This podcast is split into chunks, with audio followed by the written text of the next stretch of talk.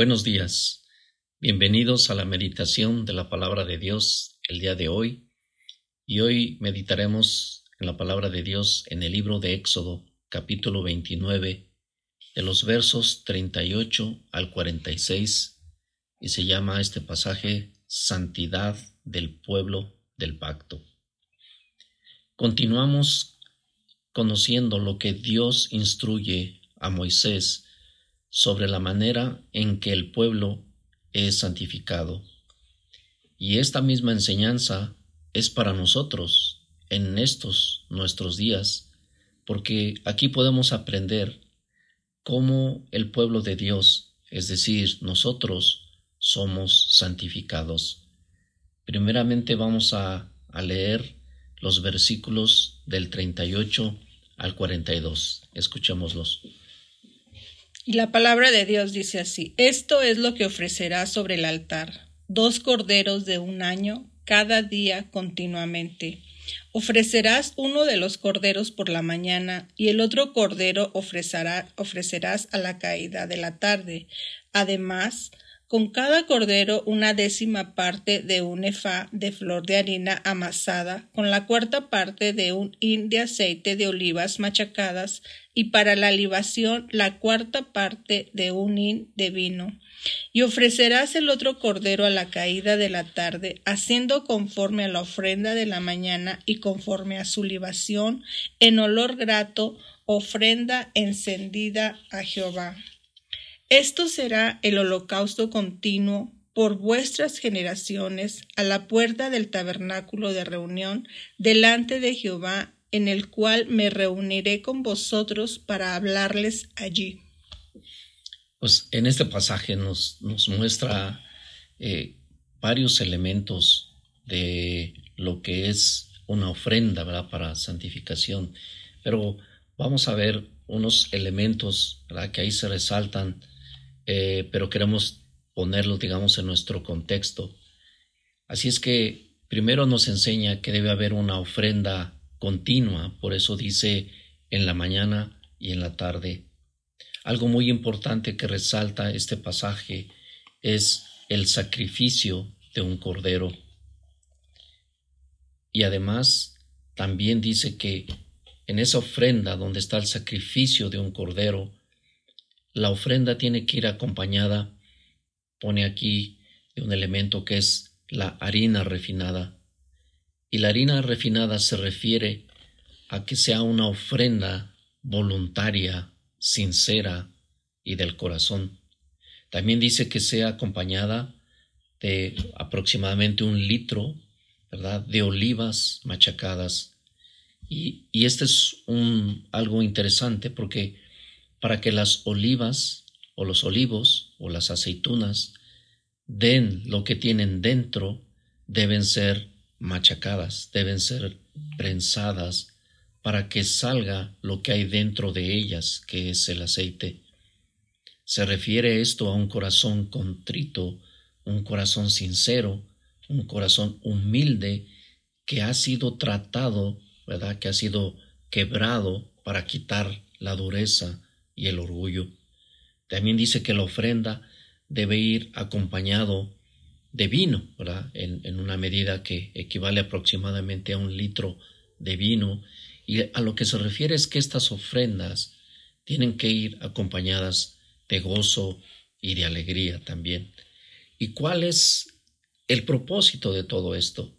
Pues el propósito de todo esto es una preparación para un encuentro con Dios. Esta enseñanza sigue vigente hasta nuestros días porque Dios nos pide que preparemos, ¿verdad?, ese tiempo en nuestro corazón cada día para tener un encuentro, un diálogo con Dios. Ahora vamos a leer los versículos 43 al 46. Allí me reuniré con los hijos de Israel y el lugar será santificado con mi gloria. Y santificaré el tabernáculo de reunión y el altar. Santificaré asimismo a Aarón y a sus hijos para que sean mis sacerdotes. Y habitaré entre los hijos de Israel y seré su Dios. Y conocerán que yo soy Jehová su Dios, que los saqué de la tierra de Egipto para habitar en medio de ellos. Yo Jehová su Dios. Así es, en esta parte, el versículo 43 nos vuelve a resaltar cuál es el propósito de todo esto, porque dice, allí me reuniré con los hijos de Israel, y luego dice esto, y el lugar será santificado con mi gloria. Y eso quiere decir que la santificación es por la gloria de Dios.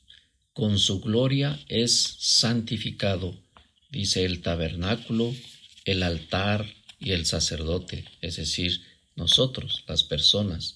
Así que nosotros somos santificados con la gloria de Dios. Pero, ¿cómo es que viene la gloria de Dios? En la primera parte vimos que había un sacrificio de un cordero por la mañana y por la tarde. Pero nosotros ya no necesitamos sacrificar un cordero literalmente por la mañana y por la tarde, porque Cristo es nuestro cordero. Él es el cordero de Dios que ya se dio en sacrificio para quitar el pecado del mundo. Hebreos 9, en el versículo 11 dice, pero estando ya presente Cristo, sumo sacerdote de los bienes venideros, por el más amplio y perfecto tabernáculo, no hecho de manos, es decir, no de esta creación, y no por sangre de machos cabríos ni de becerros, sino por su propia sangre, entró una vez y para siempre en el lugar santísimo, habiendo obtenido una eterna redención. Y el verso 15 también dice, así que por eso es mediador de un nuevo pacto, para que interviniendo muerte para la remisión de las transgresiones que había bajo el primer pacto, los llamados reciban la promesa de la herencia eterna. Así es que el cordero ha sido sacrificado. Y la segunda parte, ¿verdad? Cuando habla de la harina, de las olivas machacadas y del vino, se refiere a que nosotros vengamos a Él con un corazón sincero, con un corazón eh, que quiere estar con Él. El Salmo 51, 17 dice, los sacrificios de Dios son el espíritu quebrantado al corazón contrito y humillado no despreciarás tú, oh Dios. Así es que así podemos traer la gloria de Dios para que seamos santificados, ¿verdad? Creyendo en el sacrificio del Cordero y acercándonos a Él cada día, en cualquier momento, mañana o tarde, con un corazón contrito y un corazón humilde que se acerca a Él y dice aquí la palabra, porque así viene la gloria de Dios y somos santificados. Así que traigamos la gloria de Dios cada día a nosotros y seremos santificados por su gloria en nuestro corazón. Y dice la palabra, y yo habitaré entre los hijos de Israel y seré su Dios. Pues que Dios te bendiga Muchas gracias por escucharnos y nos vemos en la próxima.